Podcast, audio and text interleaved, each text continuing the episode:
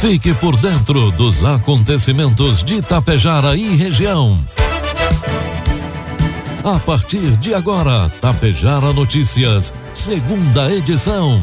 Um trabalho da equipe de jornalismo da Rádio Tapejara.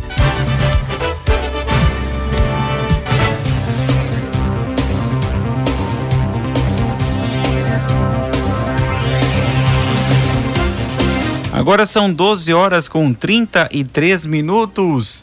Boa tarde, está na hora aqui pela Tapejara FM 101,5, a segunda edição do Tapejara Notícias desta terça-feira, 14 de fevereiro de 2023. 27 graus de temperatura, tempo encoberto com algumas aberturas de sol. E você confere agora os principais destaques desta edição. Tapejarense está concorrendo ao prêmio Exemplo de Gaúcho 2022. Seca traz prejuízos irreversíveis em Água Santa. Voluntários são convidados a realizarem doações de sangue antes do carnaval. E bombeiros voluntários de Tapejara realizam treinamento.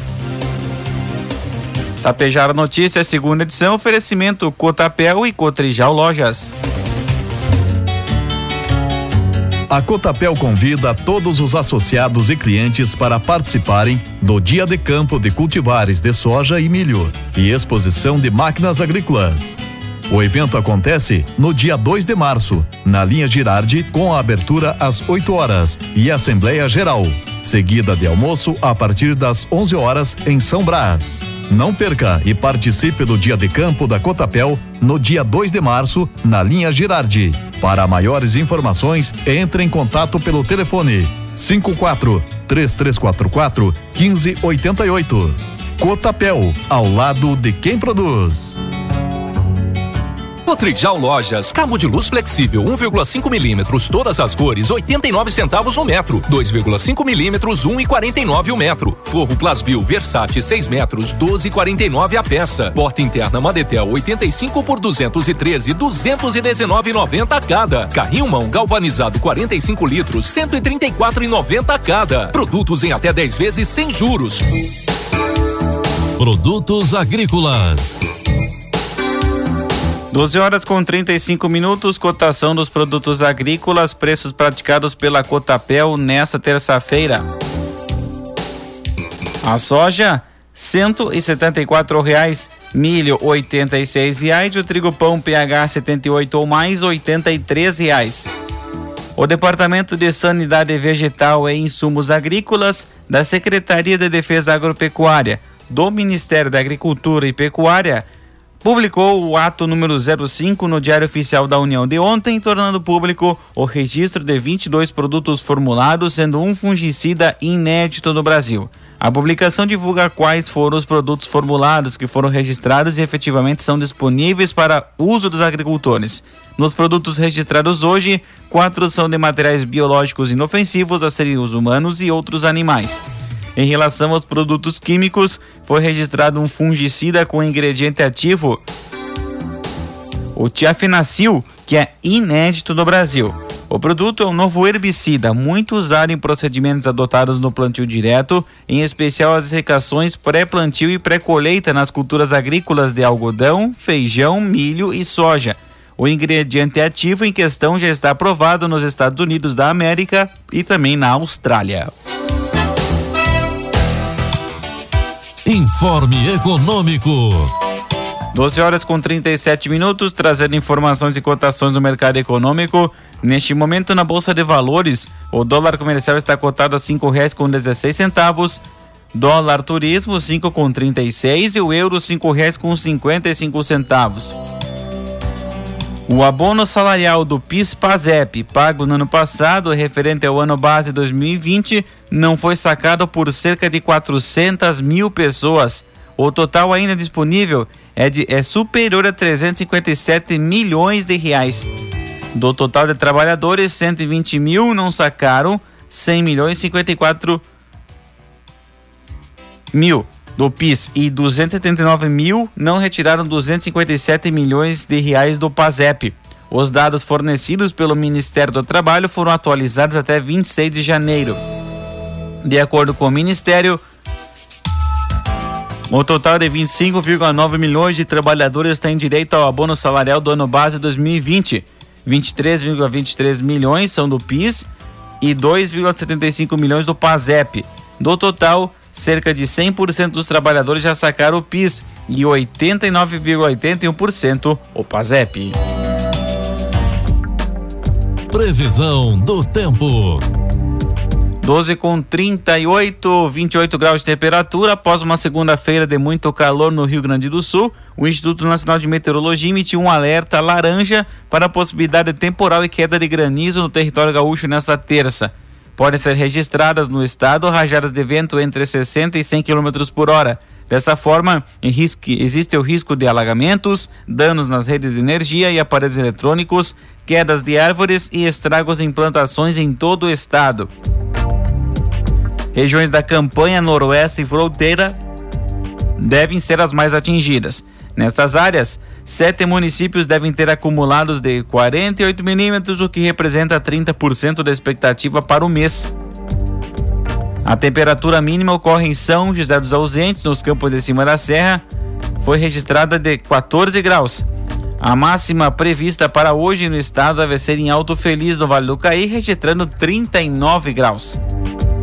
Em Tapejara, terça-feira amanheceu com tempo solarado. Previsão indicou, indica sol com pancadas de chuva ao longo do dia. 20 milímetros de precipitação, temperaturas podem chegar a 30 graus.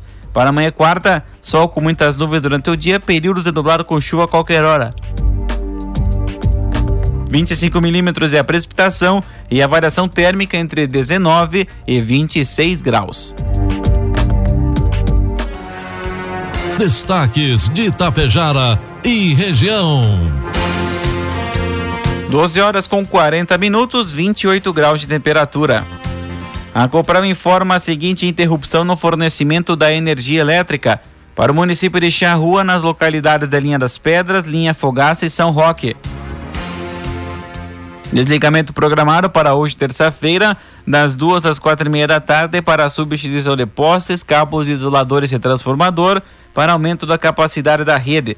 As interrupções são feitas para garantir energia de qualidade na vida dos cooperantes. Na dúvida, a Copra disponibiliza o número 116.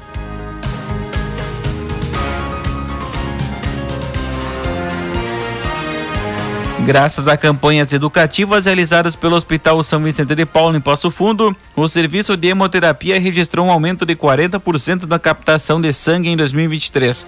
Só em janeiro foram 1.059 candidatos com 993 doações efetivadas. Mas com a proximidade do carnaval, um alerta se acende para a necessidade de manter o estoque em condições de suprir necessidades de uma região que abrange 2 milhões de habitantes.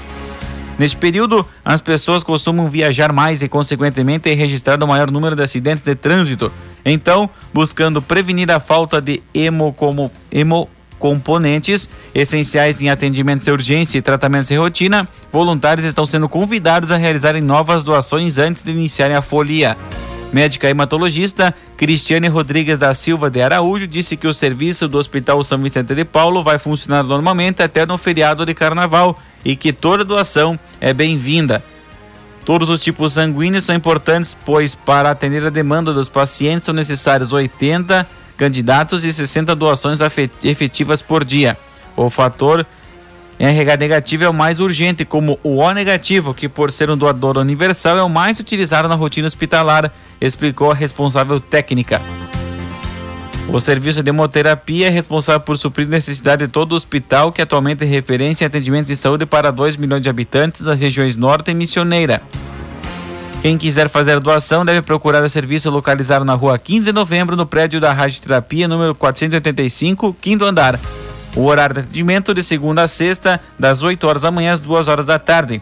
Informações também pelo fone 3316 4087. Nos dias 4, 5, 11 e 12 de fevereiro, os bombeiros voluntários de Tapejara, divididos em duas turmas, estiveram realizando reciclagem com atualização de protocolos e técnicas de atendimento pré-hospitalar, resgate veicular e combate ao incêndio. A atualização ministrada por profissionais da empresa Save Treinamentos estiveram repassando os últimos protocolos lançados para que a comunidade tapejarense regional seja cada vez melhor atendida. 12 com 43, 27 graus de temperatura. Município de Água Santa, preocupado com a situação da agricultura e pecuária decorrente da estiagem que assola a área rural do município, irá decretar situação de emergência. Em reuniões com agricultores, representantes das comunidades aquaçantenses no dia 2 na Câmara de Vereadores e ontem com o Conselho da Agricultura, Secretaria da Agricultura e Meio Ambiente, Emater e Sindicatos de Trabalhadores Rurais, ficou acordado que o poder público tomará todas as medidas cabíveis para decretar situação de emergência em Água Santa. A estiagem, que atinge todo o Rio Grande do Sul, traz prejuízos irreversíveis para as lavouras de soja, milho e pastagens, afetando também a bacia leiteira e demais setores de produção. Muitos casos foram avaliados e serão encaminhados ao governo estadual a fim de amenizar os prejuízos causados pela estiagem. As perdas no município, segundo a Emater, já ultrapassam 60% da soja e do milho e 30% do leite e do feijão até o momento. Também, segundo o IBGE, em 14.200 hectares de soja, a perda é de 60%, assim como 1.500 hectares de área plantada de milho grão e 1.500 hectares de área plantada de milho silagem, a perda também de 60%. A estiagem teve início em 1 de dezembro do ano passado. Segundo o prefeito de Água Santa, Eduardo Picoloto, o próximo passo que o município dará será reunir dados, estimativas, fotos, documentos e decretar situação de emergência para que assim as próximas medidas sejam tomadas a fim de achar alternativas viáveis e resolutivas de curto, médio e longo prazo, atendendo às demandas dos produtores de Água Santa. O repórter Farroupilha do grupo RBS Giovanni Grisotti divulgou recentemente o lançamento do prêmio Exemplo Gaúcho 2022. Conforme publicação em, no portal G1 do Rio Grande do Sul, o repórter acompanhou pela internet a entrega do prêmio do mesmo nome no rodeio CT, do CTG Pousada dos Carre, Carreteiros, em Cotiporã. Essa expressão não me saiu mais da cabeça. Tchê, exemplo de gaúcho. Não pode haver reconhecimento maior. Ser exemplo é servir de inspiração, é multiplicar uma conduta social, uma iniciativa cultural, relatou Grisotti em sua coluna. Dessa forma, com a devida autorização do patrão do CTG Pousada dos Carreteiros de Cotiporã, Kleber Venginovics, o prêmio ganhou uma proporção estadual.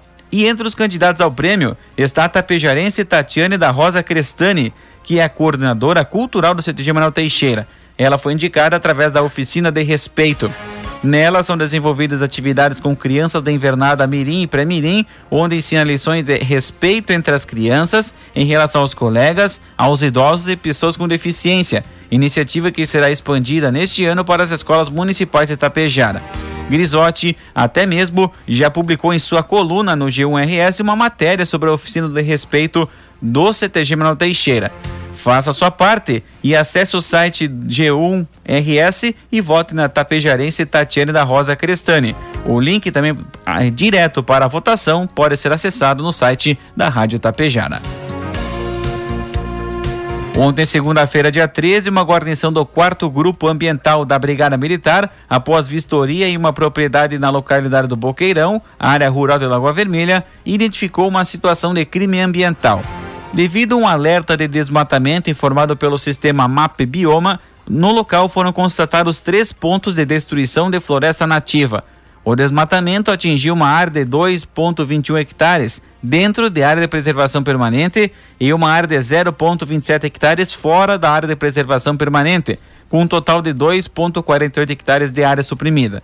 Diante da situação, foram realizados levantamentos fotográfico e topográfico do local e confeccionado o boletim de ocorrência para o proprietário da área.